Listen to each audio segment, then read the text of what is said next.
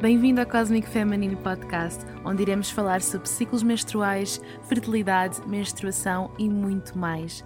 Neste podcast, irei dar-te as ferramentas para viveres uma vida mais conectada, mais empoderada e mais cíclica. Junta-te a mim nesta jornada cósmica. Olá, deusas! Bem-vindas a mais um episódio do Cosmic Feminine Podcast. Hoje trago-vos Ana Miguel. A Ana é fisioterapeuta geral, mas a certa altura da sua vida decidiu dedicar-se à saúde feminina. A Ana atua especialmente em situações de disfunção do pavimento pélvico, mas também com mulheres saudáveis. Neste caso, a importância de prevenir disfunções nestes músculos é imensa. Falámos neste episódio sobre a importância do pavimento pélvico, mas também o que é que estes músculos são. E podem pensar que este episódio seria só para mulheres grávidas ou mulheres que querem ser mães ou mulheres que já foram mães, mas não. A verdade é que este episódio é para toda a gente, quer queiram ou não ser mães. Nós falámos sobre o papel da mulher moderna, sobre sexualidade, sobre o parto, as suas intervenções, como a episiotomia, como prevenir lacerações, a questão do pós-parto, obesione e muito, muito mais. Acima de tudo, é uma conversa de mulher para mulher em que falamos muito sobre o que é ser empoderada. Como não poderia deixar de ser numa conversa natural, houve algumas dispersões, digamos assim. Começámos a falar de a escalar para outros temas, mas eu acho que também é isso que torna uma conversa interessante, portanto, decidi deixar para vocês. Eu tenho a certeza que este episódio vos vai ser mesmo muito útil e quando acabarem de ouvir, vão ter de certeza vontade de marcar uma consulta com uma fisioterapeuta pélvica. Mas sem mais demoras, vamos ao episódio. Olá Ana, bem-vinda ao Cosmic Feminine Podcast. Como é que tu estás? Olá Inês, sim, estou bem, tudo bem. E contigo? Estou ótima, muito obrigada e muito obrigada por estares aqui comigo.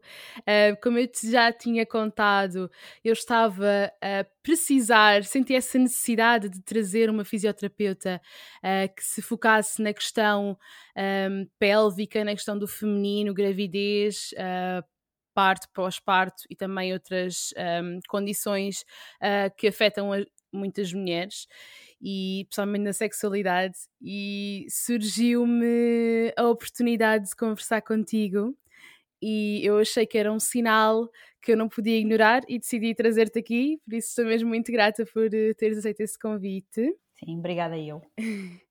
E Ana, gostava que tu falasses um bocadinho sobre sobre o teu percurso, sobre como é que tudo começou desde que decidiste ser fisioterapeuta até chegar, chegares onde estás agora? Então, o meu percurso como fisioterapeuta começou quando eu acabei o curso há 16 anos. Quando era adolescente, magoei-me num joelho e tive que fazer fisioterapia e apaixonei-me pela profissão.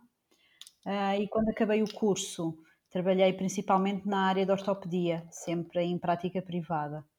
Até que há cerca de 5 anos eu participei numa espécie de um retiro com a Inês Gaia, um, em que conheci mulheres fabulosas uhum. e senti que, que eu queria trabalhar com mulheres e para mulheres. Então, nessa, mesma altura, por coincidência ou não, uh, ia decorrer uma formação de fisioterapia no pavimento pélvico e eu decidi fazer. Pronto, e apaixonei-me pela área e resolvi investir cada vez mais e desde um ano para cá é a minha prática em exclusivo. É muito raro ter pacientes ditos de normais, patologias ortopédicas. Uhum.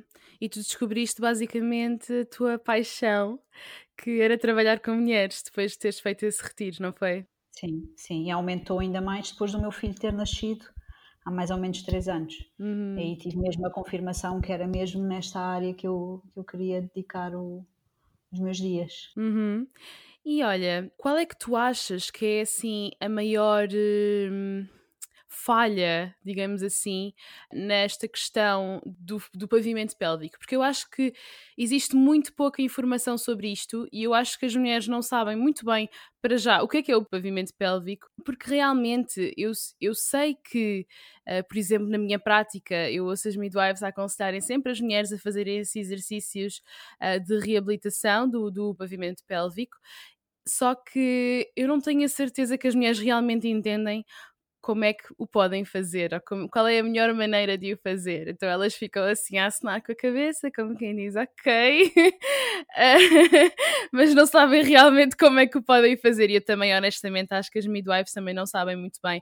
Quem diz midwives aqui no Reino Unido também, provavelmente, profissionais de saúde que não contactam diretamente com, com esta questão no pós-parto, não sabem realmente aconselhar quais é que são assim, o que é que tu podes dizer sobre isto? O que é que é o pavimento pélvico e qual é que é a importância de trabalharmos esses músculos? Olha, primeiro é verdade aquilo que estás a dizer, é um tema que não se fala. Normalmente, eu, por exemplo, na minha formação de base na faculdade, não se falou disto.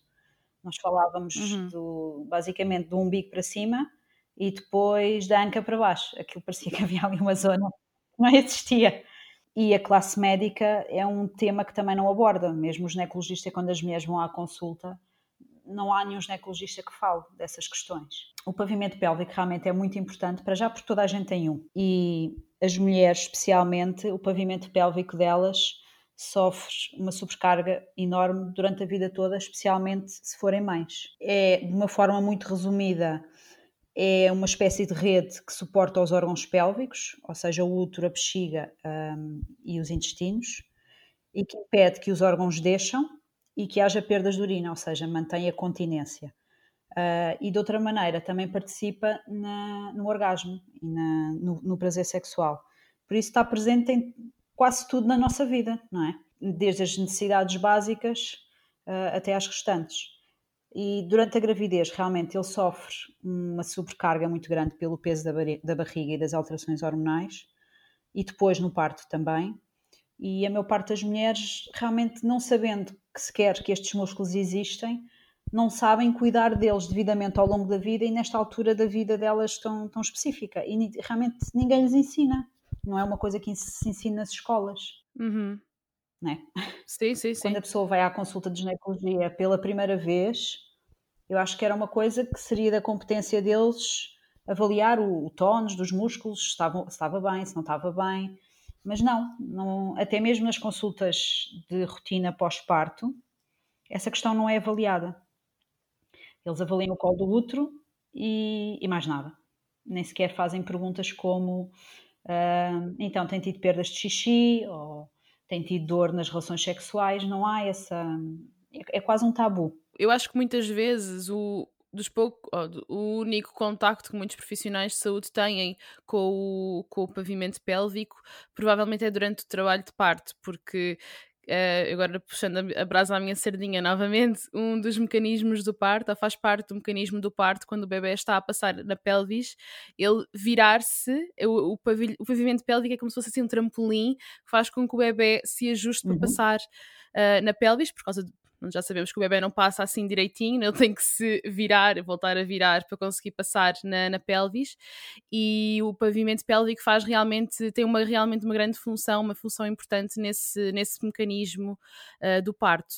E eu acho que eu pelo menos ouço falar de, de mulheres que, que realmente disseram que tinham um, um pavimento pélvico muito trabalhado e que o trabalho de parto foi mais complicado por causa disso, ou que tinham, ou que realmente nunca tinham trabalhado muito esses músculos e foi mais fácil. O que é que tu podes realmente dizer sobre isso? Olha, isso remete-nos um bocadinho para os chamados exercícios de Kegel, que no fundo uhum. são os exercícios que foram inventados por um senhor que se chamava Kegel uh, e que são exercícios de contração do pavimento pélvico. Basicamente, ganho de força e ganho de tónus.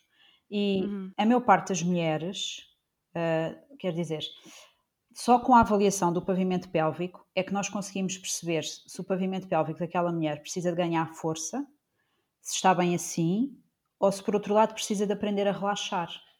E cada vez mais há mulheres que me chegam a mim, especialmente as que fazem muito desporto, um, com um tónus muito aumentado nesses músculos e que têm muita dificuldade em relaxar, muita dificuldade em respirar no trabalho uhum. de parto, isso depois vai dificultar o trabalho de parto, porque os músculos têm que estar relaxados para o bebê poder passar, não é?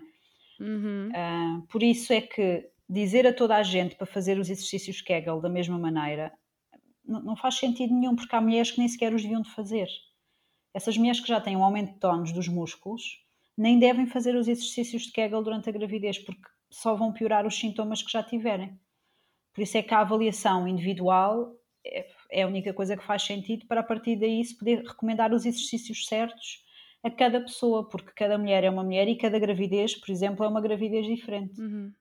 E a questão da episiotomia ou das lacerações durante o trabalho de parto tem alguma coisa a ver com a forma como trabalhamos o nosso pavimento pélvico ou não, não está relacionado? Olha, hum, deveria testar se em Portugal não se fizesse taxas de episiotomia superiores a 70%, quando o hum. recomendado pela Organização Mundial de Saúde é não exceder os 10%. A episiotomia tem indicações muito específicas e em Portugal é utilizada como procedimento de rotina pela maior parte dos médicos.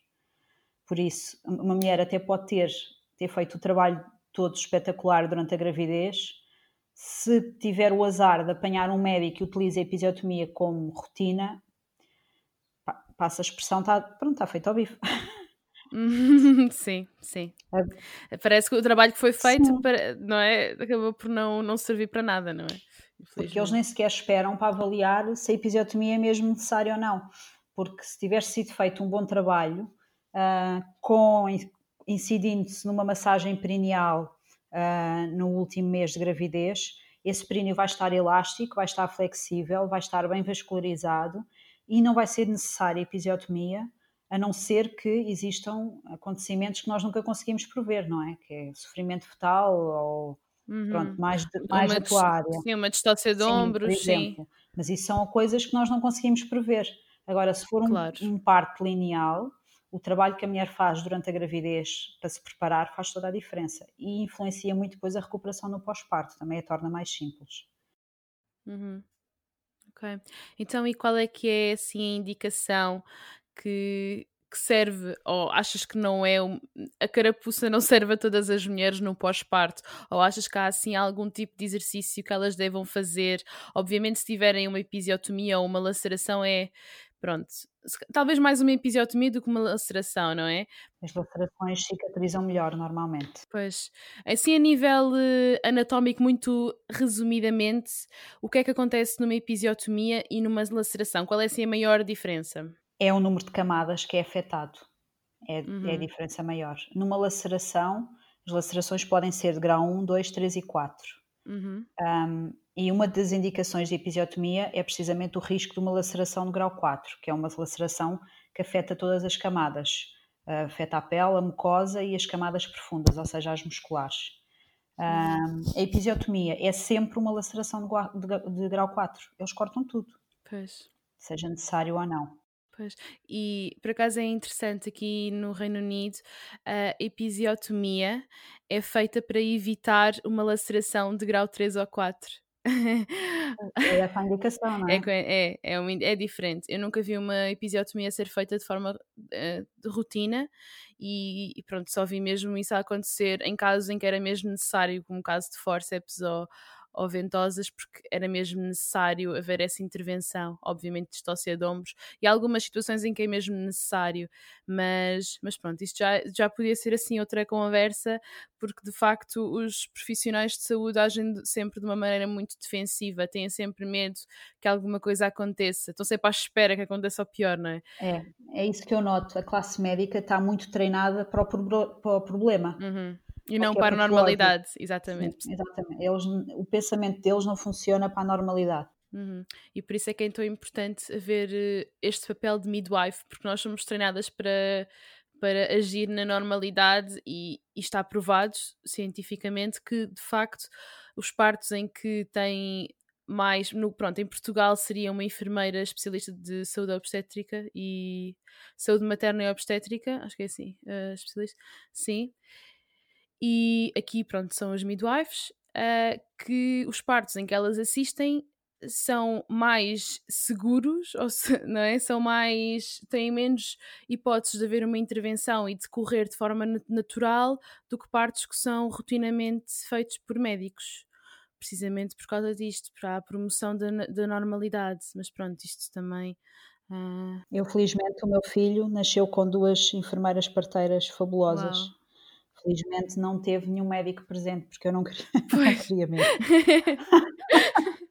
Quase pedi, quase pedi, não. Eu perguntei mesmo às enfermeiras se não podiam fechar a porta do bloco para a chave para não entrar mais ninguém. Nós com isto, atenção para quem nos está a ouvir, nós não queríamos dizer que os médicos são maus, não são. Não, os médicos são muito. Mas quando eles vêm, é sinal que alguma coisa não está a correr Exatamente, exatamente. E por exemplo, o facto de aqui haver centros de parto faz com que essa promoção da normalidade seja feita, porque não há médicos no centro de parto, não há sabes? Então, as midwives estão lá, elas vão até ao fim na sua competência, quando veem que já ultrapassa a sua competência, os, vão transferir as mulheres para, para, para, para o bloco de partos.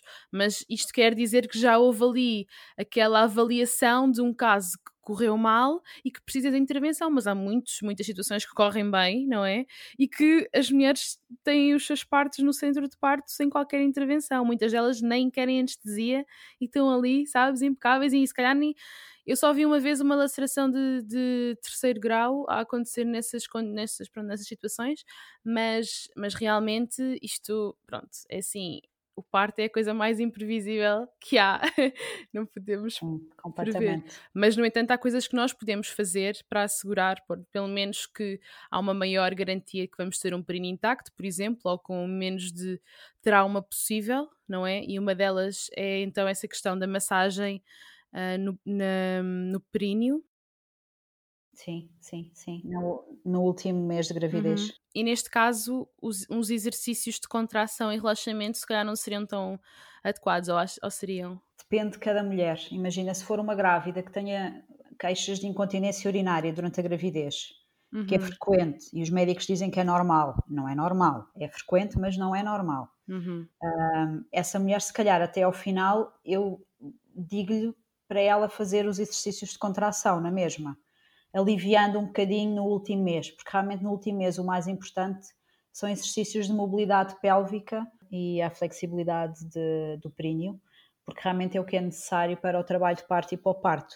Por isso eu no final, se calhar, não dou tanta importância aos exercícios de contração pélvica, se bem que eles são sempre importantes, até por uma questão de vascularização, um, mas procuro trabalhar mais a parte osteoarticular, a mobilidade do sacro, a mobilidade dos ilíacos, da síntese pública uh, e a flexibilidade dos tecidos do períneo, uh, porque são coisas importantes para depois o trabalho de parto realmente ser muito mais suave. Quando nós falávamos sobre o quão o pavimento pélvico e a nossa zona pélvica no, no geral e mesmo o nosso sistema reprodutor são muito pouco falados um, na nossa sociedade e um, até mesmo na escola ou num gabinete médico, não é? Portanto, às vezes podem nos acontecer coisas que não são normais, mas que nos são ditas que são normais, ou que às vezes muitas mulheres podem nem sequer falar sobre elas por terem vergonha ou por acharem que, que são as únicas pessoas que se, que se sentem assim, não é? Hoje em dia há internet, pronto, as pessoas já podem ir uh, consultar, podem fazer uh, a sua pesquisa, mas na verdade, se calhar há mulheres que sofrem em silêncio, principalmente durante, por exemplo, relações sexuais, não é? Sim, há muitas mulheres. É inacreditável o número de mulheres que têm dor na relação sexual, algumas desde que têm vida sexual, e que por vários profissionais de saúde lhes foi passada a ideia que é normal, ou que é falta de relaxamento, ou com alguma. Uma já me disse que a enfermeira do centro de saúde disse para ela beber um copo de vinho para relaxar mais, ou que o marido tinha falta de jeito. Uh, às vezes há mesmo uma patologia por trás, nem que, por exemplo, há uma, uma, patologia que é muito difícil de ser diagnosticada e que estava aqui pano para mangas, que é a endometriose, dá muitas vezes dor na relação sexual, por exemplo, às vezes pode ser por aí que se chega lá. Um, outras queixas que são um bocadinho banalizadas é, por exemplo, menstruações extremamente dolorosas, também não é normal. Há alguma coisa que não está bem, tem que ser sempre averiguada. Não é prescrever uma pílula e dizer, pronto, agora as duas passam. Claro que passam, a pessoa deixa de menstruar. Deixa de ter as suas hormonas, não é? Funcionar, não é? Claro, exatamente. O nosso hipotálamo fica desligado dos nossos ovários, por isso. Exatamente. Há ali uma. Basicamente, as nossas hormonas estão ali com uma desregulação qualquer a acontecer e nós estamos a silenciá-la, não é? Exatamente. Basicamente, estou a dizer que às vezes até pode ser uma causa mecânica, por exemplo, se houver muita tensão uh, muscular e facial em torno, em torno do colo do útero, isso pode ser o suficiente para a menstruação ser dolorosa ou por exemplo, por virem coágulos ou por uh, não existir muito sangue vivo, mas um tom mais acastanhado durante mais dias, que também é sintoma que algo não está bem. E isso tudo consegue-se tratar com fisioterapia pélvica. Uhum. E eu acho que é essencial, primeiro, nós dizermos que estas situações não são normais. Porque nós podemos ter uma mulher que tem estas situações desde sempre e ela pensa que é normal. Exatamente. Porque é normal para ela, não é? E quando nós desmistificamos ou desnormalizamos ou desromantizamos, às vezes, não é? Certas coisas uh, que não são normais, quer. Desregulações hormonais ou mesmo causas físicas, um, pronto, a nível anatómico ou algo do género, quando nós realmente dizemos isto é normal. Portanto, qualquer coisa que não seja isto, obviamente cada pessoa é diferente, mas há ali um, uma norma aceitável. Tudo que não, não cai neste, nesta situação provavelmente não é normal. Então temos, há que buscar então respostas e, e aconselhamento nos sítios certos, não é? Exatamente. Sim. É, é importante sabermos o que é que é realmente saudável e o que é que já não é. E a, a dor é sempre sinal que algo não está bem. Exatamente, é o nosso corpo a ah, gritar. Há, exatamente, há, há muita cultura pronto, não estamos a falar das dores de parto, ok? Essas é uma, é uma exceção. Uh, mas pronto, na vida dita normal, uma dor é sempre um sinal de alerta, é o nosso corpo a dizer-nos: olha, há aqui qualquer coisa que não está bem. Sim. Sim, e, e lá está, e quantas de nós é que se calhar antes da dor acontecer não ignoramos os. Porque o nosso corpo primeiro sussurra, não é? Fala connosco. Exatamente. E só depois é que depois grita, grita, exatamente. E quantas de nós não está, estamos tão desconectadas de nós e desses pequenos sinais que no, inicialmente são pequenos que o nosso corpo nos dá, não é? Falar connosco, a dizer: olha, descansa um pouco olha, se calhar não faças isto, faz antes isto, não é? Nós não sabemos, nós estamos desconectadas, não é? E até que temos a dor ou outras patologias que podem acontecer, que ainda é mais grave, não é? Um, que de facto nos mostram que alguma coisa não está bem. Se nós continuarmos a ignorar, então, não é? Se continuarmos a ignorar, surge a disfunção mesmo e depois há muito mais coisas para tratar. Exatamente. Então, o teu trabalho também é muito com mulheres saudáveis, não é? No sentido de prevenção da Sim. doença. É o que eu é, é o que eu gosto mais de fazer, realmente é a prevenção, porque é, é tão mais fácil e, e, realmente dar a conhecer às mulheres uma parte do corpo que a maior parte delas ignora e que não. Uh, eu já tive uma, uma, uma mulher aqui a não saber que fazia xixi por um buraquinho que não era a vagina. Uma pessoa adulta que já tinha tido um filho Uh, há mulheres que, por exemplo, nunca fizeram uma coisa tão simples que é pegar num espelho e, e verem a vulva, uhum. para depois até conseguirem perceber se ela realmente está diferente depois da gravidez, uh, se está igual. Um, ainda há muita desconexão das mulheres com uh, a sua parte dita íntima, no fundo. Às vezes, quando na, na avaliação durante a gravidez que eu faço, às vezes vêm os companheiros às vezes eu faço perguntas às mulheres que eles é que sabem responder. Ai, meu é Deus. eu acredito, eu acredito que muitos companheiros, muita, em muitas situações, os companheiros conhecem melhor a anatomia da mulher do que ela mesma. Mas isso é sim, assustador. Sim. Eu já, já tive casos em que eles não, não, tu sempre foste assim. Não, isso, isso já estava aí. Não, deixa, não, é mesmo assim. Ai, meu Deus. Porque elas não Ai, sabem. meu Deus. Tocam pouco. Então nós deixamos aqui um apelo mulheres que estejam a ouvir este episódio, hoje à noite, ou hoje à tarde, ou quando quiserem, peguem um espelhinho. Exatamente. Eu tenho, eu, por acaso tenho um espelho de corpo inteiro na casa de banho. É só pôr a pé na banheira e ver ela averiguar ali o que Exatamente. é que está. Fazer um check-upzinho. E a nossa vulva também pode mudar de aspecto ao, ao longo do ciclo menstrual, o que é bastante interessante. Sim, e muda durante a gravidez. E e, por exemplo, se nós comemos muito açúcar, ela também nos diz que nós estamos a comer muito açúcar. Ai, sim, isso, olha que isso eu não sabia e foi muito interessante tu teres falado sobre isso. Fala um bocadinho sobre isso. Sim, eu costumo dizer nas minhas consultas que o pipi não engana. Eh, porque quando nós aumentamos muito o consumo de açúcar e de, e de farinhas, um, as nossas mucosas reagem, porque no fundo são substâncias inflamatórias do nosso corpo e a mucosa vaginal é muito suscetível, então fica muito, muito avermelhada. Parece mesmo que está inflamada. Uhum. Até é fácil haver mais sangramentos e tudo. Às vezes há, há, mulheres que, por exemplo, se queixarem de dor durante a relação sexual, às vezes é simplesmente pelo facto de terem a mucosa de tal maneira inflamada e sensível que lhes provoca dor, a penetração, uhum. por exemplo. Por isso, eu consigo sempre perceber, especialmente quando sigo as grávidas, se elas andam-se a portar bem com a dieta ou não. Uau! Isso é incrível. Realmente o nosso corpo diz-nos tudo. Diz, agora, agora imagina tu ires para um trabalho de parto com a mucosa naquele estado. Pois, claro, corres mais risco de de facto haver ali uma inflamação naquele. Ou então mesmo de. talvez de. Lacerares mais, por exemplo. Pois, sim, claro. E se calhar, não sei se também o açúcar, por causar assim uma, uma resposta inflamatória no corpo, também não é. não ajuda propriamente uma cicatrização ótima, não é? Exatamente, também, também. E há mesmo estudos que falam da influência do açúcar mesmo no trabalho de parto, Uau. que dificulta a produção dos receptores de prostaglandinas que são necessários para desencadear a cascata de hormonas.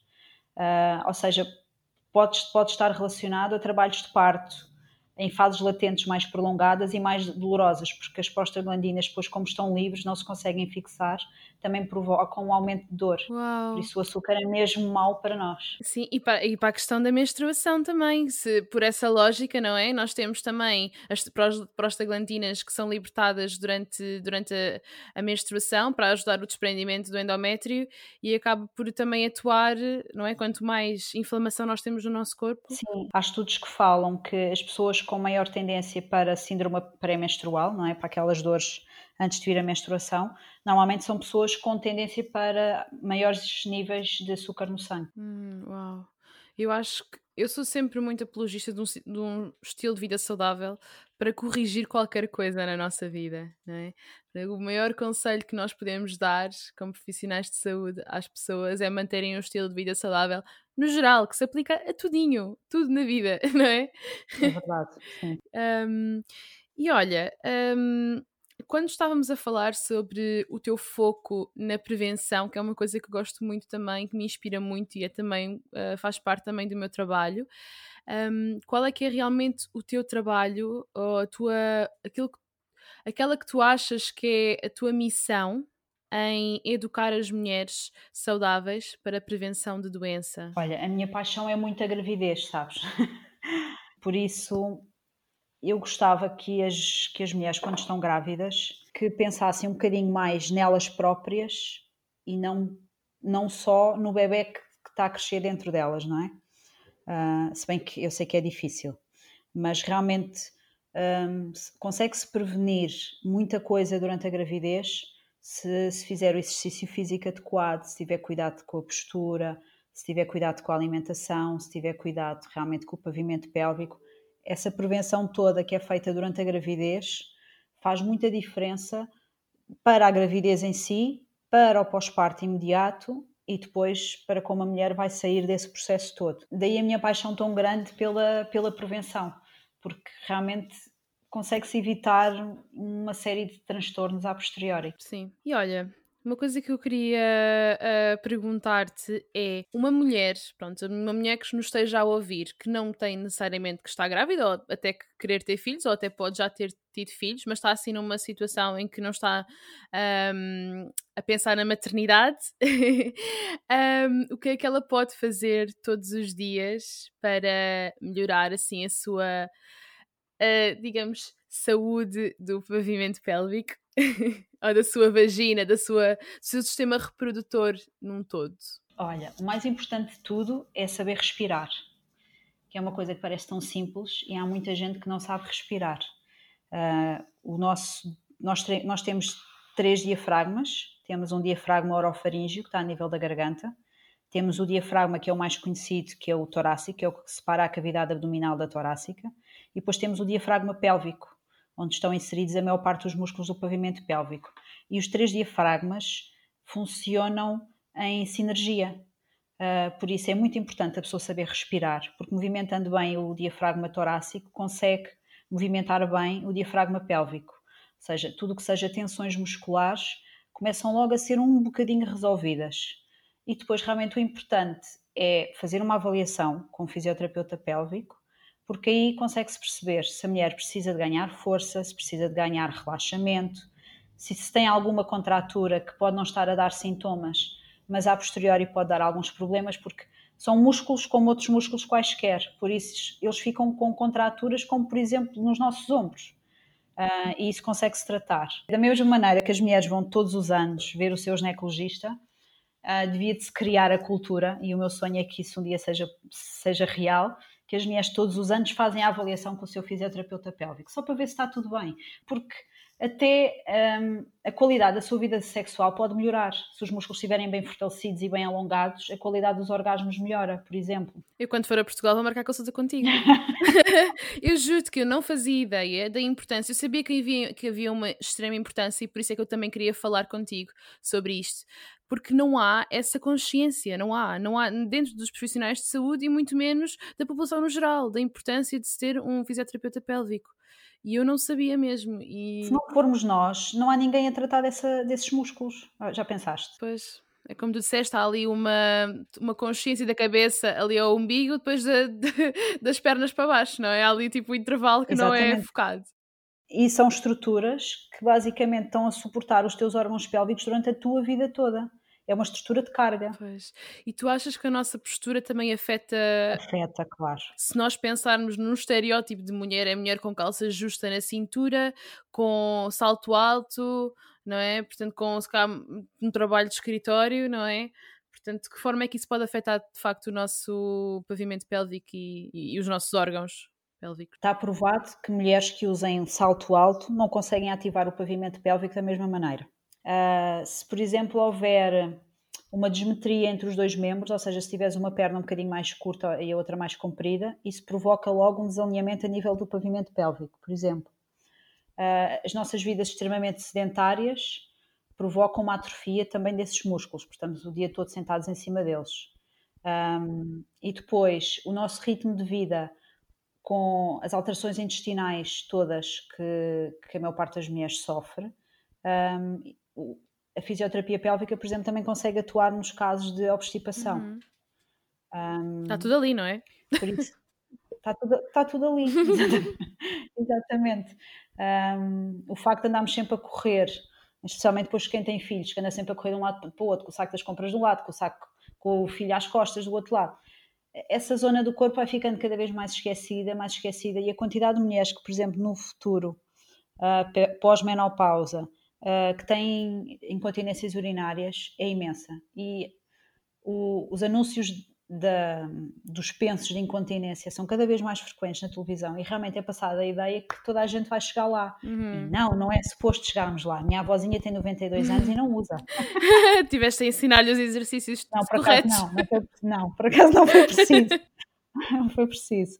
Um, mas é lá está, como tu estavas a dizer há, há bocado, é passado uma ideia de normalidade de, de imensas questões que não têm normalidade nenhuma. É normal usarmos fraldas quando somos bebés e não quando somos velhotes. Exatamente. Ok. Há sinal, é sinal que alguma coisa não está bem. Exatamente. E temos de deixar de romantizar eh, a normalidade lá porque aparece nos anúncios da televisão. Nós também temos os pensos higiênicos com sangue azul na televisão, não quer dizer que seja verdade. não é? Não sei que seja a Rainha de Inglaterra, não sei. pois é, a realeza deve ter um sangue diferente, mas nós somos da plebe, portanto. Exatamente. Olha, e estavas a falar da a, a vida da mulher moderna de correr de um lado para o outro, de carregar com os filhos ao colo e, e tudo mais. E também me lembrei da questão, nós estamos sempre a saltitar, mas eu estou sempre a saltitar, tu estás a portar bem. uh, das mulheres depois do parto eu, por exemplo, eu tenho a ideia, eu não sei se é uma ideia certa ou não, mas eu quando tiver. Eu gostava de fazer um parto em casa, porque só a ideia de sair de um sítio para ir para o outro poucos, poucas horas ou dias depois de ter parido não, não, não me atrai muito. E, por exemplo, aqui em Inglaterra, tu podes, depois de um parto normal, podes sair uh, do hospital dentro de 6 horas depois de teres parido. Pois aqui não. Pois é, é um bocadinho diferente. Mas eu gostava mesmo era de ficar na cama, sabes? Durante, eu entendo, entendo isso durante uns 10 dias, sabes? E alguém alimentar. Exato. Exato, alguém alimenta, contratar alguém para me alimentar, para, para, me lavar a roupa, lavar a casa, porque eu, eu, eu tenho a ideia de que de facto faz parte do processo de, de, de healing, de cura do, de no, dos nossos, uh, do nosso períneo, nós não estarmos de um lado para o outro depois de termos parido. Completamente. Olha, por exemplo, nas mulheres que têm cesarianas, que foi uma questão que nós não, não abordámos sim, ainda, sim. Um, é-lhes dito que não podem pegar em pesos, por exemplo. Sim. E o que eu costumo dizer é que não devem pegar mais no que é o peso do próprio bebê. Uhum. É o máximo de peso que ela podem pegar durante as primeiras oito semanas, talvez. Mas é assim, quantas mulheres é que tu conheces que respeitem isso? Nenhuma, não é? Começam logo, especialmente se já houver outros filhos, começa-se logo a fazer imensa coisa, mesmo que vá alguém lá para casa dar uma ajudinha, hum, as mulheres exigem muito delas logo desde o início. É o síndrome da mulher faz tudo, não é? É, é. E a, e a forma realmente como a, a, nossa sociedade está montada também, também não ajuda muito nesse sentido. Um, por exemplo, eh, como é que se faz o teste do pezinho em, em Inglaterra? Eu acho que é igual, faz. Uh... Também se tem que sair. Ah, sim, é assim. Ah, nós temos as, as midwives da comunidade que às vezes fazem em casa, mas não há suficientes. Então a maioria vai ter que sair ao, ao quinto dia, sim, tem que sair de casa ao quinto dia. Eu testei ter que ir com o meu filho a um hospital ter que fazer isso. Sim, é exatamente isso que eu penso. Estar em casa sossegadinha. Pois, e mesmo as mulheres que saem do hospital seis horas depois de terem parido, um, não sei, por causa-me assim, eu não digo que as pessoas estão doentes e não estão, mas eu, eu sei que elas precisam de repouso e precisam estar naquela bolha, não é? Uh, de estar a dedicar-se ali ao bebê nas primeiras horas e depois descansarem elas para, para o próprio corpo recuperar, não é? Sim, a questão é que depois no hospital também não tens grande privacidade para, para isso acontecer. Um, eu, por exemplo, o, o, meu filho nasceu numa sexta-feira ao final do dia, uh, numa quinta-feira ao final do dia. Eu tive um trabalho de parto de 36 horas, foi assim uma maratona, uhum. e só por, por, por lei, uh, por lei ou por norma, não sei, tu tens que esperar 48 horas para ter alta num parto vaginal. E pronto, então, como as 48 horas se cumpriam no sábado à noite, eu só pude ir para casa no domingo. Eu já estava, eu queria mesmo, tipo, o meu cantinho, as minhas coisas, os meus cheirinhos, o conforto da minha casa. Claro. Estava mortinha para. Aliás, fui apanhada no corredor do hospital a ir-me embora sem terem dado a alta. Até porque, pois, é, até porque a ideia de para ir num hospital, se nós pensarmos, não faz muito sentido. Um hospital é para pessoas doentes. Portanto, nós estamos ali a apanhar mais risco de infecção do que se estivermos na é nossa verdade. casinha. É verdade. E, e acho que é por isso também que aqui em Inglaterra são, são seis horas no. Nós tentamos logo despachar as mulheres, mas claro que depois temos aquela, aquele reverso da moeda que se acontecer algum problema e tudo, mas lá, lá está, não podemos estar a, a agir de forma defensiva, até porque geralmente no dia a seguir vai lá uma midwife a casa. Uh, eu acho que isso em Portugal não se faz, mas não. Não, uh, não, não, não, não, Ninguém vai a casa, pois. Não. E é uma coisa boa até, porque ainda que tu, pronto, são seis horas, vais logo para casa e depois estás ali no, uh, no conforto da tua casa. Ah, eu adorava que se tivesse acontecido, sinceramente. Mas sabes que o parto, o parto em casa está a crescer bastante em Portugal, é um facto. Olha, ainda bem, é só que eu te digo, ainda bem, porque mas as pessoas também estão um bocado a fugir ao hospital e não têm um meio termo, isso é que é o mais grave. Pronto, lá está. Às vezes, eh, o problema é que está a crescer, se calhar, pelos motivos errados. Porque as pessoas não sabem, não têm outra opção, não têm uma opção que é um centro de parto, como há aqui, que é acompanhado por uma equipa de midwives treinadas, não é? Em Portugal também, obviamente, o parto em casa também é feito por midwives treinadas ou enfermeiras, mas tens o, os médicos logo ali se for preciso, tens os, os instrumentos todos ali se for preciso, é só transferir a mulher para, para, o, para o bloco de partos que é lá ao lado. Portanto. Uh... Aliás, uh, o ano passado andou a circular uma petição precisamente para ser aprovada em Assembleia da República a criação de casas de parto em Portugal. Pá, uh, o lobby da Ordem dos Médicos é muito grande cá. Pois, é, é, é, assustador, é assustador porque de facto uh, quando as pessoas vão, elas são acompanhadas por médicos durante a gravidez e durante o parto, aqui não há isso. E, e eu... tem uma confiança cega neles. É, é, exatamente. Uh, é uma coisa que às vezes me faz muita confusão porque eu questiono tudo, eu acho que não é defeito profissional, é mesmo, é mesmo meu. Uh, e as mulheres que normalmente vêm fazer fisioterapia pélvica de preparação para o parto, é raríssima, acho que nunca tive nenhuma mesmo posso mesmo dizer que nunca tive nenhuma que tenha vindo por indicação do seu médico.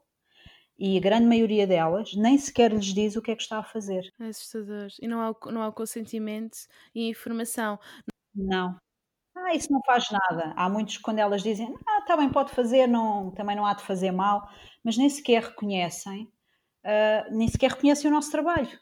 Normalmente só se lembram de nós quando há incontinências urinárias. É a única altura que eles se lembram que existe a fisioterapia pélvica, é nessas alturas. Infelizmente não se trabalha em equipa, mas isso é o reflexo de uma, de uma profissão extremamente patriarcal. Porque há desempoderamento, porque não há conhecimento, há aquela prescrição da pílula e a mulher nem faz ideia do que, é que a pílula faz, por exemplo, ou uma prescrição de uma cesariana que nem sequer tem, faz qualquer sentido. Portanto, estamos a, a, tomar decisões sem esperar o consentimento da pessoa que não está informada porque não teve essa informação da parte dos profissionais de saúde, que é para isso que nós servimos. É para isso que nós servimos, não é para mandar as pessoas fazerem isto ou aquilo. nós servimos para apoiar uh, e para informar. Não há em Portugal consentimento informado. As pessoas acham que há, mas... As pessoas têm medo, agem por medo, por ignorância. Isso é muito triste, é assustador. Sim. E foi por isso que eu decidi vir para esta área, precisamente por isso, porque sei que isto acontece e que não pode ser. As pessoas têm que bater o pé e dizer o corpo é meu, não é de, sou eu que tomo a decisão e por isso é que eu também faço este trabalho ao nível de, da saúde feminina e da fertilidade natural e nós conhecemos o nosso ciclo menstrual, tal como também irei fazer sobre a questão do, do parto, dos direitos da mulher no parto, porque realmente nós temos que ser uh, as nossas próprias advogadas, não é? Porque mais ninguém vai estar a zelar pelos nossos pela, pelo nosso bem-estar, infelizmente, como nós devíamos, como profissionais de saúde, estar a fazer, não é? A maioria deles vão desempoderar as mulheres e não lhes vão dar essa um, hipótese de escolha. Completamente, sim. Os, a maior parte dos profissionais de saúde age muito baseado no medo, é o que tu dizes.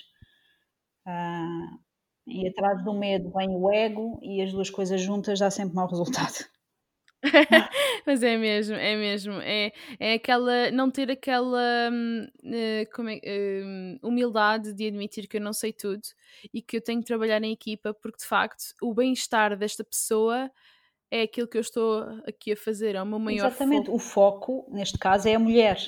Tipo, é, eles têm Exatamente. que pensar que o foco é a mulher, não são eles que são o protagonista, não é? O protagonista é Exatamente. É... E, tá, e, e não podemos saber tudo, e não podemos saber tudo, sabes? E por exemplo, aqui existe muita cultura das midwives, mas é já uma coisa que vem de muito tempo, porque é assim, as midwives aqui têm 3 anos de training, de, de, de Portanto, elas, tu para te tornares midwife não precisas ter qualquer background médico, vais para a faculdade, tiras 3 anos. No meu caso, eu tirei 4 anos de enfermagem, 2 anos de experiência, pelo menos, que é o, requerido, que se requer na, na ordem dos, dos enfermeiros em Portugal, mais 2 anos de especialidade aqui em Londres, que é exatamente, ou seja, ao fim de se contarmos, são seis anos de, de, de, de, de universidade, portanto, do, da licenciatura mais a especialidade em Portugal, e mesmo assim elas são vistas como enfim, não é?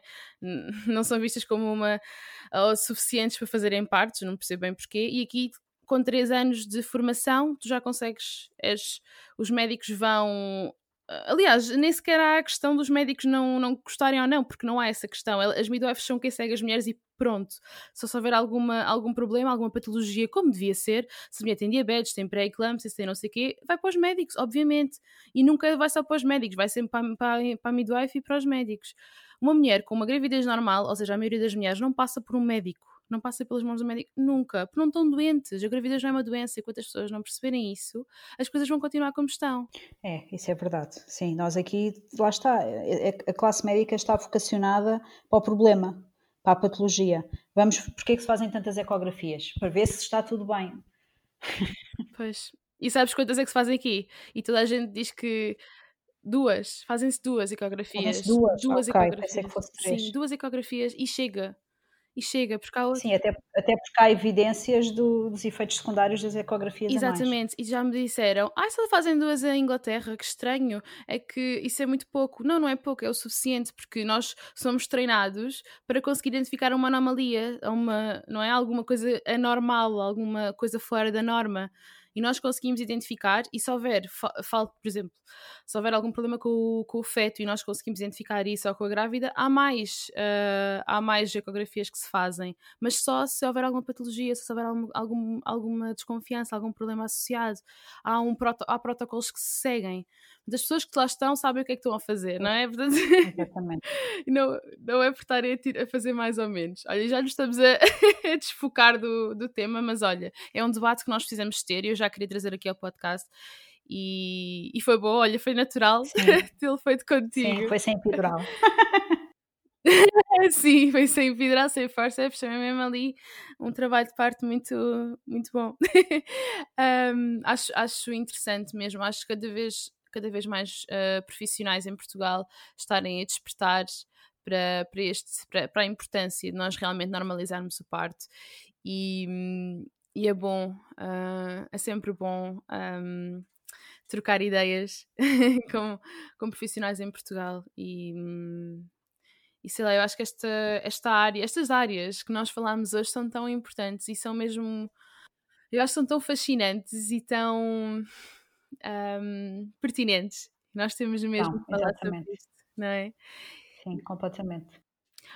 Olha, eu queria-te, antes de nós falarmos, é um grande parênteses que nós tivemos a fazer até agora. Eu queria muito, porque eu sei que estiveste a fazer pesquisa, uh, só um, trazer a questão dos ovos Ioni. Eu sei que isto é um grande off-topic, porque nós estivemos a falar sobre parto, imensamente sobre parto até agora e sobre gravidez, mas uh, os ovos Ioni são uh, um tema que eu quero mesmo que tu que nós conversemos sobre, porque está a haver agora um boom de, na sua utilização e a evidência não é um, muitas vezes tida em conta quando estamos a um, promover este instrumento. Sim. Uh, e acho que é importante que as mulheres que os utilizem saibam, lá está mais uma vez, a prática baseada na evidência e nós temos que saber o que é que estamos a fazer antes de, de o fazermos, não é? Portanto, tomar essa decisão. Uh, e não, não, não necessariamente fazer porque alguém nos disse para fazer ou porque vimos na, no Instagram ou algo do género, mas sim porque pesquisamos e porque temos essa informação. E então gostava que falasse um bocadinho sobre os ovos. Sim, olha, e uh, um bocadinho também dentro desse tema, uh, há uma coisa que me preocupa nos últimos tempos, que é um, há um boom também de tudo o que tem a ver com o feminino, mas que seja de um, de um caráter assim um bocadinho mais esotérico. Consegues-me perceber? Sim, sim, sim, consigo perceber. E está tudo certo, com muitas deusas à mistura e rituais e, e cristais e está tudo certo. Até porque o trabalho emocional uhum. às vezes desbloqueia imensas patologias, até mesmo do pavimento pélvico. Esse trabalho emocional é importante, mas não pode substituir uhum. o trabalho baseado na evidência.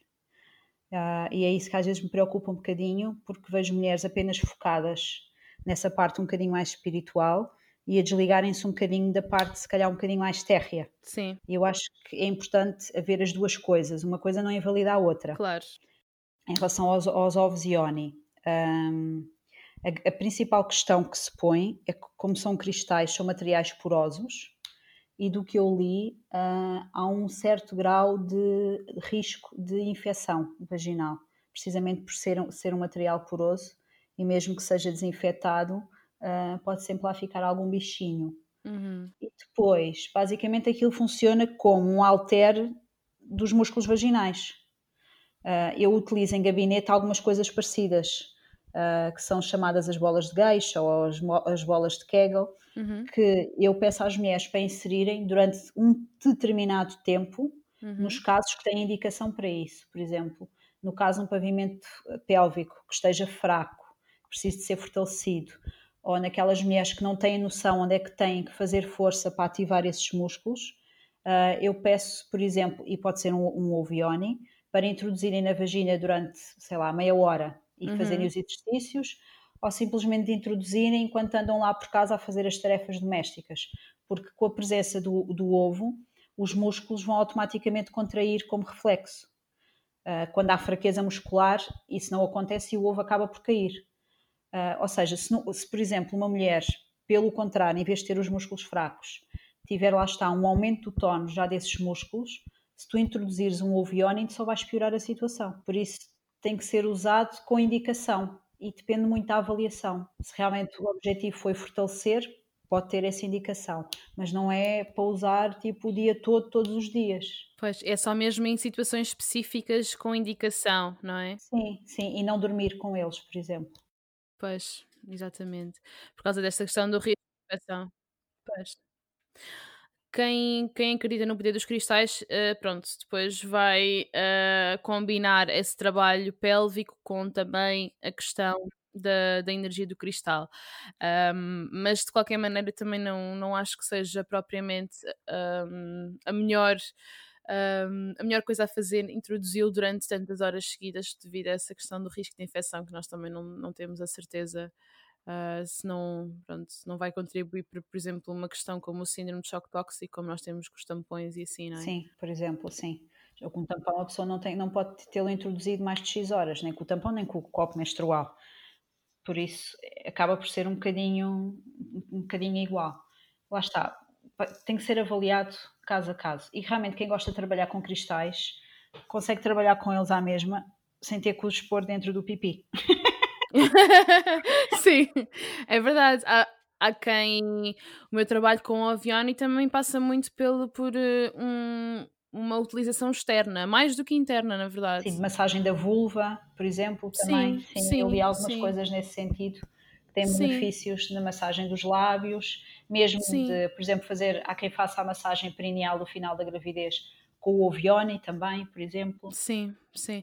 E tu, e tu de qualquer maneira estás ali no momento de conexão contigo Exatamente. mesma e no momento de autoconhecimento. Portanto, certo. nesse aspecto tem todos os benefícios, não é? E por exemplo, com, quando fazemos esse tipo de exercícios com esses instrumentos, que não precisa de ser um avião e pode ser também essas bolas que tu referias, uh, como é que, que tipo de movimento é que costuma uh, ser feito? É um movimento como se fosse aquele de elevador? É, é, exatamente. É. Basicamente, o facto de, de tu teres uh, o ovo ou a bola introduzida, tu, nós dizemos que, que estás a dar ao teu corpo uma informação proprioceptiva, ou seja, vais estar a dizer ao teu cérebro onde é que ele tem que contrair. Uhum. Uh, é como se tivesses lá um dedo tipo a carregar, olha, é aqui que tens que contrair. Pois. Facilita Exatamente. um bocadinho. E depois essas bolas, algumas trazem uns pesos que se pode ir aumentando. É quase como se fosse um Uh, uhum. em que a pessoa começa primeiro por utilizar um mais levezinho e depois se realmente se consegue estar, por exemplo, meia hora com ele, uh, pode passar no, no, outro dia para um, um bocadinho mais pesado acabam por, faz, por ajudar a fazer um fortalecimento uh, todos os dias do, dos músculos do pavimento pélvico. Pois, e quando, e quando nós, para, nós para retirarmos, temos que relaxar então, não é? Portanto, é aquele movimento inverso não é? Do sim. elevador. O elevador vai para cima, mas também vai para baixo. É assim, não é? Sim, sim. E o relaxar é simplesmente. Há mulheres que confundem às vezes o relaxar com fazer força para baixo. E não é. É, é, é simplesmente deitar o ar fora e deixar de fazer força, que automaticamente os músculos relaxam. Há muitas mulheres que fazem força para cima e depois tipo, empurram para baixo. E não, não é isso que se pretende. Hum, isso é muito interessante. E eu não sei se isto vai ficar off-record ou não, mas é interessante no sentido em que eu, quando uso o ovo, isto também só me aconteceu uma vez, porque eu, como disse, faço mais o trabalho externo do que interno.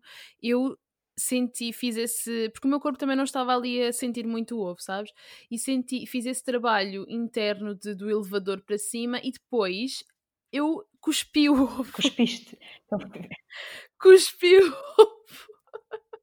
tipo, eu estava a fazer. E provavelmente não relaxei e fez tipo. Sim, deves ter feito força para, para ele sair. Para ele sair, exato.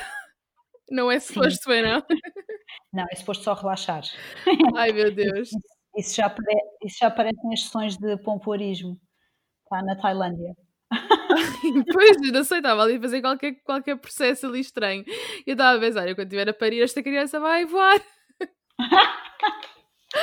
Pelo menos sabes, sabes que estás a fazer força no sítio certo. Isso é outra coisa que eu treino na, na, nas últimas sessões antes do parto, é precisamente uh, a forma correta de fazer força e qual a posição em que a mulher realmente consegue fazer uh, melhor essa força, consegue ativar melhor esses músculos. Ok, então pelo menos aquilo serviu para alguma coisa, não é? Para pelo menos saber que, onde é que eu tenho que fazer força. Exatamente. Então, uh, assim, em jeito de conclusão, quais é que são assim as tuas clientes, assim, mais, as mulheres que têm Uh, que te procuram assim mais? Que tipo de, de queixas, entre aspas, ou porque é que elas te procuram? Olha, normalmente a maioria das mulheres procura-me ainda quando tem realmente algum sintoma, alguma queixa, não é?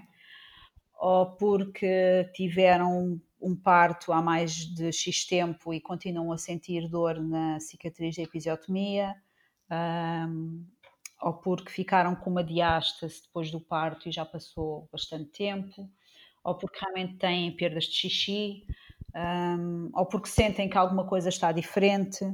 Um, ultimamente têm procurado várias mulheres com prolapsos, ou seja, com descidas dos órgãos pélvicos, mas infelizmente as pessoas ainda procuram depois de já ter acontecido o estrago, percebes? Um, as, as mulheres que me chegam em pós-parto de um primeiro filho, todas dizem que no segundo filho vão fazer a preparação para o parto ao longo da gravidez, porque realmente conseguem perceber a falta que lhes fez. Uh, as que me aparecem durante a gravidez foi por recomendação de amigas. Uhum. Uhum. Dizer, tens que ir, tens que ir mesmo. Pois, depois de ter sofrido mal, percebe, Exatamente. não é? é. A, importância da prevenção, não é? Sim, não é algo que ainda que já, que esteja uh, já uh, seja uma coisa normal. Infelizmente, uh, ainda há muitas mulheres que não sabem que, existem, que existe a fisioterapia pélvica. Espero que isso mude agora. e, e costumas ter mulheres assim saudáveis que só querem fazer assim um check-upzinho e perceber como é que elas estão ali em baixo. Amigas só. ok. É que eu estava a pensar em fazer isso. Amigas só. A maior parte das mulheres hum. não. Pois, eu estava a pensar em fazer isso só para, só para ver como é que está. Sempre aquela curiosidadezinha para saber como é que está aqui o. Porque eu, eu, eu eu faço todos os dias exercícios porque é algo que é, é tão natural para mim que eu já faço desde, desde há algum tempo, desde que era mesmo novinha até, porque lá está, eu sempre, eu sempre fui muito, muito interessada e muito informada, informada, pronto, eu ia procurar as coisas porque achava assim muito interessante e então aprendi a fazer, pronto, não sei se está certo ou não, e, e, e, de volta, e volta e meia uh, dou por mim a fazê-lo, sabes? A fazer essas contrações, e, mas gostava muito de saber se estou a fazê-las bem. Então pronto, quando vies a Portugal já sabes. É, eu acho que vou fazer isso mesmo, sim. Eu sou pronto, eu não estou grávida, e, mas pronto, eventualmente vai acontecer. E... Aliás, o ideal é realmente a mulher ser avaliada em pré-conceição, ou seja, antes de, de pensar em engravidar. Realmente, se houver alguma coisa a tratar, as ferramentas que nós podemos utilizar são muito maiores do que aquelas que depois da mulher engravidar, que ficamos limitados em algumas técnicas. Olha, então, já sabes, quando for a Portugal, vou ser tua cliente. Está combinado. Boa, perfeito. Queres deixar assim alguma dica, assim, alguma coisa que nós não tínhamos falado, em jeito de conclusão, assim um shout-out às mulheres que nos estão a ouvir? Eu acho que falámos de quase tudo. É, nós falámos muito. Uh, sim, nós falámos muito, acho que falámos de todas as áreas, tanto da parte da, maternidade em si, como da parte da sexualidade. Um, eu gostava, e era uma coisa que eu tinha comentado com o meu marido aqui há uns tempos, eu gostava que nas escolas se ensinasse isto. Ah, meu marido diz que eu sou louca. Ah. Ah, eu não acho, eu acho que, é, acho, que tem, acho que faz todo o sentido. E isso, quem sabe não serás tu a fazer isso, essa revolução. Ah, eu adorava. Eu tenho uma enteada com, vai fazer 15 anos este ano, que ela, ela leva verdadeiras ensaboadelas deste tema, não é? uh, ela tem um conhecimento muito superior do que a maior parte das mulheres que me chegam aqui. E realmente Uau. eu acho que era tão importante, logo desde a adolescência, um, as, as, mulheres serem um, incentivadas a conhecerem o, o, próprio corpo, a conhecerem os seus ciclos, a saberem o que é que é bom para elas, o que é que elas devem fazer, o que é que devem evitar. Porque realmente isso não. Não sei se tu sabes, aqui é uma parte que a educação sexual das escolas em Portugal uh, atualmente deixou de se ensinar os métodos anticonceptivos. A sério? Foi cortado do programa, sim, há um ou dois anos. Uh, falta de tempo, não faço a mínima ideia. Sim, foi um adolescente que me disse. É assustador, então o que é que eles falam? É, não sei. Não, não, ele diz que deixaram de dar essa parte. Falam, pronto, basicamente um bocadinho de anatomia e fisiologia, mas que passam essa parte à frente. Eu não consigo perceber, então, não, não entendo. Como assim? Uh, e vejo realmente as raparigas adolescentes hoje em dia a tratarem muito mal o corpo delas. Ai meu Deus, olha, eu não estou mesmo, eu não estou mesmo dentro, porque eu tive uma irmã adolescente que agora já não é adolescente e foi a última vez que eu tive contacto com adolescentes, portanto. Uh... Não, há, há adolescentes a começar a tomar a pílula após a primeira menstruação.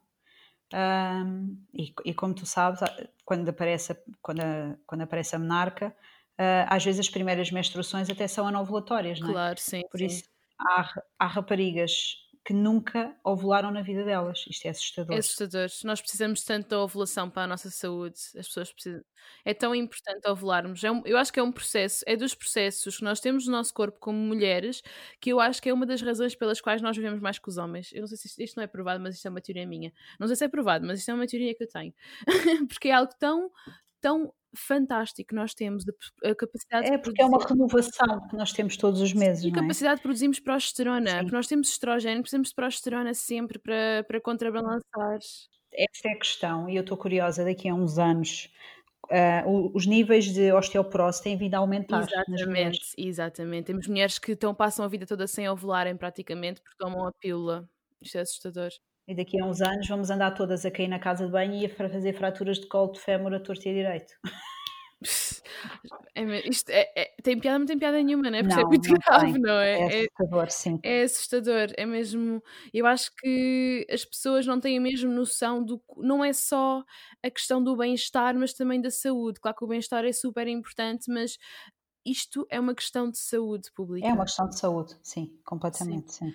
E, e, nós temos que deixar de tratar os nossos corpos como se eles fossem algo externo a nós, como se não fizesse parte de nós. Estamos tão dissociados, dissociadas neste caso, uh, daquilo que se passa dentro de nós. Sim, e o nosso corpo são ciclos hormonais, no fundo, não é? Sim. Uh, eu acho as hormonas a coisa mais fantástica da natureza. É lindo, é? é? Realmente não explica tudo, mas explica quase tudo.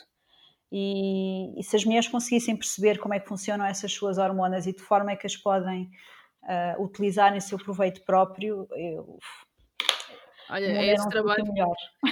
É isso mesmo, é esse o trabalho que eu tento, pronto, que eu faço, não é? E que eu tento explicar às pessoas e, e porque quando eu, eu próprio descobri a maravilha que é ter um ciclo menstrual, eu fiquei assim, fiquei assim, eu tenho que dizer isto às pessoas que elas têm que saber.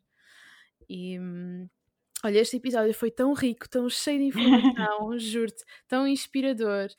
E acho que as pessoas, as mulheres que nos, que nos estão a ouvir vão, vão concordar que foi realmente tão rico. Tão, olha, eu gostei mesmo muito de conversar contigo. Acho que nós somos muito parecidas na forma de pensar e quem sabe não trabalhemos juntas um dia. Nunca se sabe, sim. Mas só se vies para cá, porque eu não, não faço questões de ir para o Reino Unido. Não, eu eventualmente vou para Portugal, mas quando. Mas eu acho que primeiro tenho a minha missão a cumprir aqui no Reino Unido. Claro Só, eu acho que tenho muito a aprender aqui no Reino Unido, sabes? E depois trazer esse conhecimento para Portugal, só assim é que vai fazer sentido, sabes? Ainda tenho muito a crescer aqui e, e que é para ir aproveita. Sim, vou aproveitar eh, para. É aquela, aquela informação, aquele conhecimento que eu estou a adquirir que é, que é tão. É tão importante, tem sido tão importante no meu crescimento. E depois, um dia, sim, sem dúvida, Portugal é o meu país, não é? Faz-me todo o sentido voltar. E, e pronto. obrigada, Ana, por, eh, por teres. Obrigada, obrigada eu. E foi este episódio. Eu espero que vocês tenham gostado, que vos tenha sido útil e que partilhem com as pessoas que vocês amam. Se gostam do meu podcast, gostariam de me apoiar, eu convido-vos a deixar uma review no Apple Podcasts ou uma classificação e ou virem falar comigo para me darem o vosso feedback, para me darem sugestões também, que são muito bem recebidas e muito bem-vindas. Eu gosto sempre de receber as vossas sugestões. Partilhem com as pessoas da vossa vida e, acima de tudo, que usufruam mesmo muito destes episódios e que vos façam sentido e que vos possam ajudar de alguma maneira. E é isto. Até breve.